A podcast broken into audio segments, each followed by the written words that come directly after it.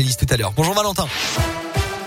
Bonjour Alexis, bonjour à tous. À la une de l'actualité, plus de 500 verbalisations et près de 100 personnes interpellées, dont 80 gardes à vue. Les manifestants du convoi de la liberté étaient à Paris hier.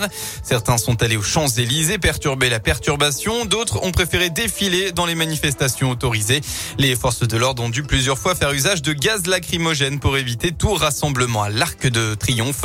De son côté, le préfet de police de Paris a demandé aujourd'hui une enquête administrative interne à la suite de la diffusion sur les réseaux sociaux d'une vidéo montrant un policier frapper hier un homme sur l'avenue des Champs-Élysées lors des manifestations donc des convois de la liberté.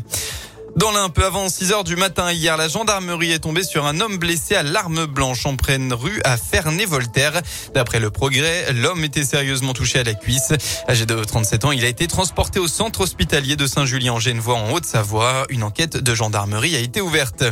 Dans la Loire, un homme blessé par une vache. Ça s'est passé hier soir à la Chambane, non loin de Noir-Étable. Vers 20h, la victime effectuait la traite de ses vaches lorsque l'une d'elles lui a donné un gros coup de sabot en pleine tête. Âgé de 59 ans, l'homme souffrait d'un traumatisme crânien. Il a dû être héliporté au CHU Nord de Saint-Priest-en-Jarret. Les sports, un nouveau derby pour la région Vergne-Rhône-Alpes. Le Clermont Foot reçoit la SSE cet après-midi à l'occasion de la 24e journée de championnat. Les deux formations luttent pour le maintien et restent sur de bons résultats avec une victoire à Nice pour les Clermontois et un succès face à Montpellier pour les Stéphanois. Le match aller avait tourné à l'avantage de la SSE avec un succès 3 buts à 2 arrachés dans les arrêts de jeu.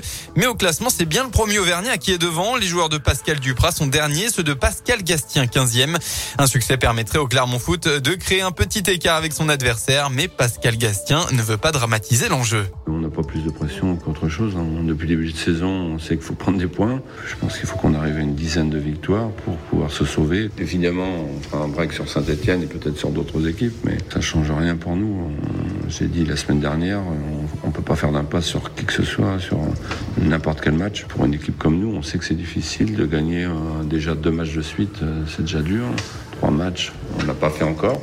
Mais on est une équipe un peu surprenante parfois, donc euh, j'espère une bonne surprise.